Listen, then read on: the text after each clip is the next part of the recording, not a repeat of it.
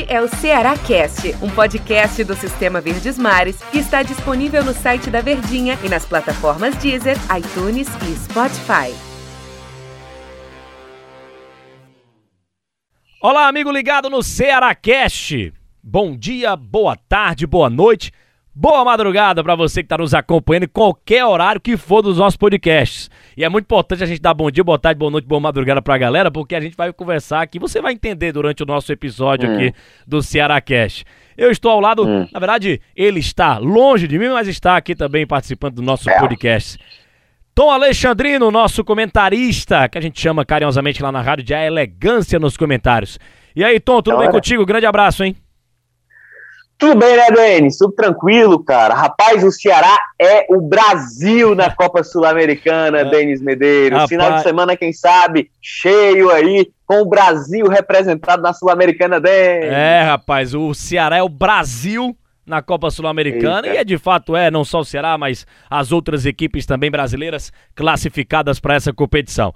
E nós, por que que o Tom já puxou o assunto sul-americano? Porque nós vamos falar sobre isso e com muito cuidado, muito muita tranquilidade. A gente não costuma fazer isso, mas vamos falar aqui, né, o Tom Alexandre, nós estamos gravando na quinta-feira à noite, meus amigos. Então nos perdoe se você já tiver o grupo do 11 Ceará. 11 h da noite. É, não, 11 h não. Você que já tem um grupo do Ceará, você que está escutando na sexta-feira, espere o episódio da sexta-feira ou os outros episódios para a gente falar mais sobre essa questão do Ceará na Sul-Americana e as equipes que ele, ele vai enfrentar.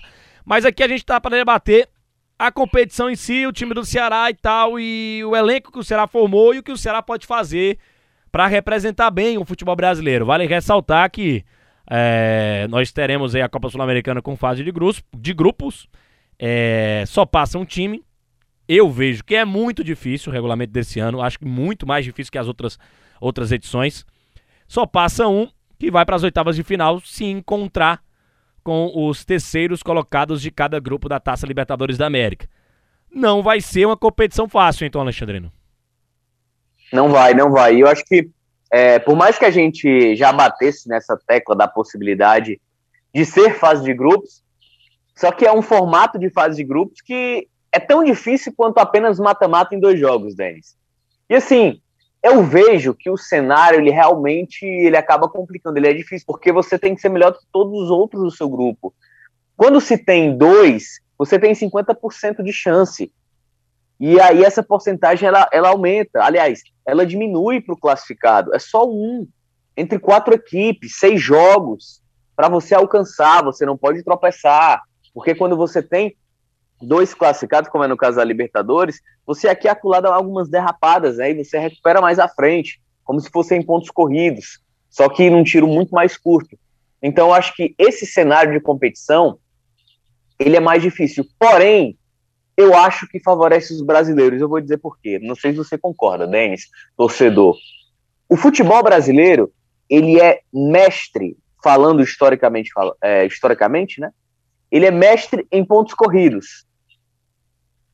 Em mata-mata, os clubes argentinos, equatorianos, até mesmo os colombianos e uruguaios, eles têm uma facilidade maior em se adaptar a uma competição mata-mata. Então, o fato de você ter uma competição de grupos, por mais que só classifique um, eu acho que não traz a mesma resistência, a mesma dificuldade que se fosse apenas mata-mata. Vou dar um exemplo. Ano passado, aliás, em 2019, Fortaleza enfrentou o 2020, né? Ele enfrentou o Independiente. Coletivamente, competitivamente, Fortaleza era melhor do que o Independiente. Dentro de campo. Só que a fase mata-mata, ela não consolidou o melhor. Ele consolidou a melhor estratégia. Lá na Argentina foi uma vez, fez 1 a 0 ganhou o jogo. Aqui aos 47 fez o gol que decretou a desclassificação. Então, eu acho que o cenário e contextos mudam. E se você tiver um time minimamente competitivo, que eu vejo o Ceará, acredito que o Ceará não vai para passear em Sul-Americana, não, cara. Eu vejo que ele pode brigar muito, muito forte por essa vaga na próxima fase. É, até porque o Ceará tem um bom time, vale ressaltar isso, mas a gente fica sempre na expectativa Sim. dos argentinos, né? É, o Ceará deverá cair no grupo de algum clube argentino, é, e aí vai ser um negócio bem, bem, bem um adversário difícil, porque são adversários difíceis na Copa Sul-Americana. E é incrível, né? Como a gente acompanha muitas redes sociais, vê o quanto que o torcedor do Ceará está nessa expectativa para a competição.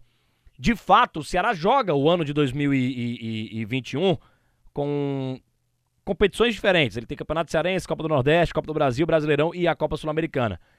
É, é, a competição mais importante que o Ceará tem na temporada, Tom, ou ainda é o Campeonato Brasileiro? Dá para entender toda essa expectativa do torcedor? Será que isso tem alguma chance de atrapalhar o time do Ceará é, durante toda a temporada? Porque, sim, a gente sabe que não, é, não jogar sério o Brasileirão, você acaba sendo rebaixado. É natural, você tem que jogar muito sério o Campeonato Brasileiro. Mas é, são duas coisas à parte, dá para conseguir conciliar muito bem essas duas competições. O Ceará tem elenco para jogar é, competitivamente um Brasileirão em meio uma Copa Sul-Americana, em meio a fases da Copa do Brasil. Dá para conciliar tudo, Tom Alexandrino? Denis, o que está se desenhando é isso, né? De que o Ceará ele vai formando um elenco não apenas com os 11 titulares, como em grande parte foi ano passado.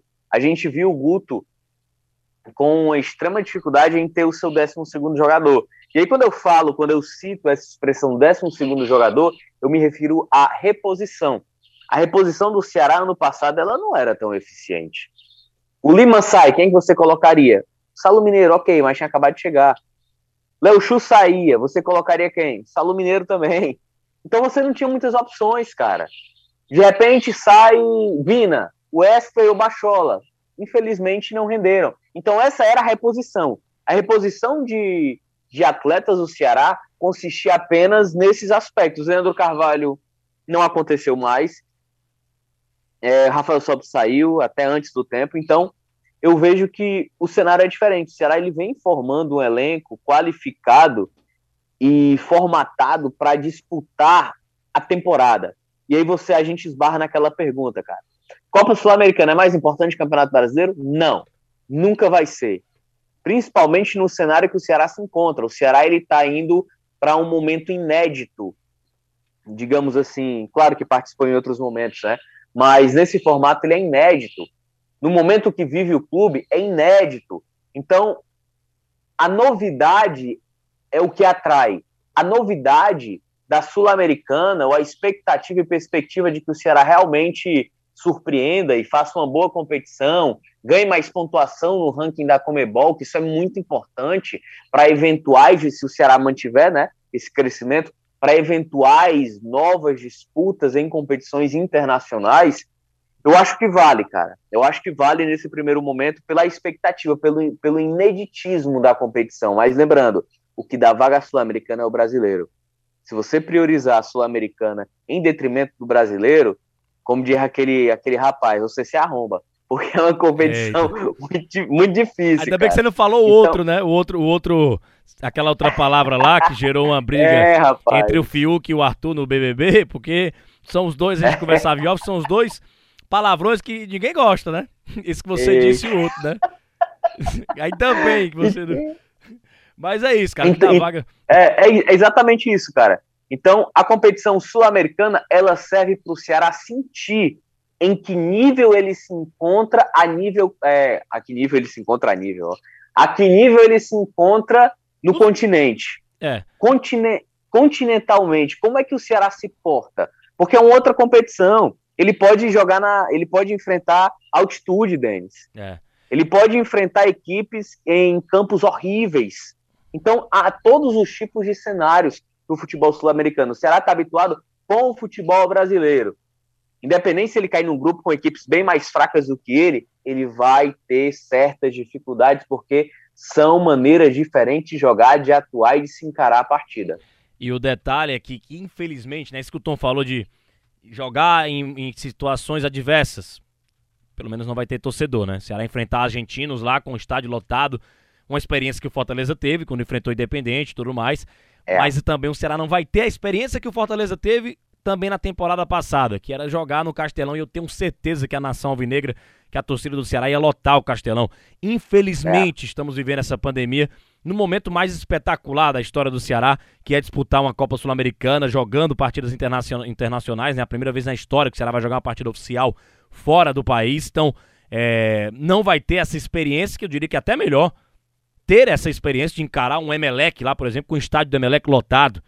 Lá no Equador e poder receber o Emelec aqui no, no Castelão, dando esse exemplo do clube equatoriano, com o Castelão com 60 mil pessoas, então infelizmente não vai ter essa, essa dificuldade de jogar com estádios lotados, fora de casa, e não vai ter você, torcedor do Ceará, apoiando até o momento final no Castelão completamente lotado. Infelizmente, né, estamos vivendo essa pandemia, mas vamos torcer, né, que todo mundo se vacine e que o Ceará consiga mais e mais anos ser um participante permanente da Copa Sul-Americana.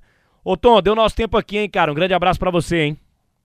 Rapaz, esse time do, do Equador é meio nojento, né, cara? É o Emelec, meu Deus do céu. É, é Emelec. valeu, Denis, foi bom, hein, cara? Só pra encerrar aqui esse nosso papo. Valeu, valeu, Tom. Um grande abraço para você. Para quem também ficou ligado aqui no nosso Cearacast, um grande abraço pra Nação Alvinegra e até a próxima edição, falando exatamente da partida contra o Salgueiro na Copa do Nordeste. Um grande abraço também na Sul-Americana, né? Já saberemos o, o adversário do Ceará, os adversários do Vozão. Grande abraço a todos. Este é o Ceará Cast, um podcast do Sistema Verdes Mares que está disponível no site da Verdinha e nas plataformas Deezer, iTunes e Spotify.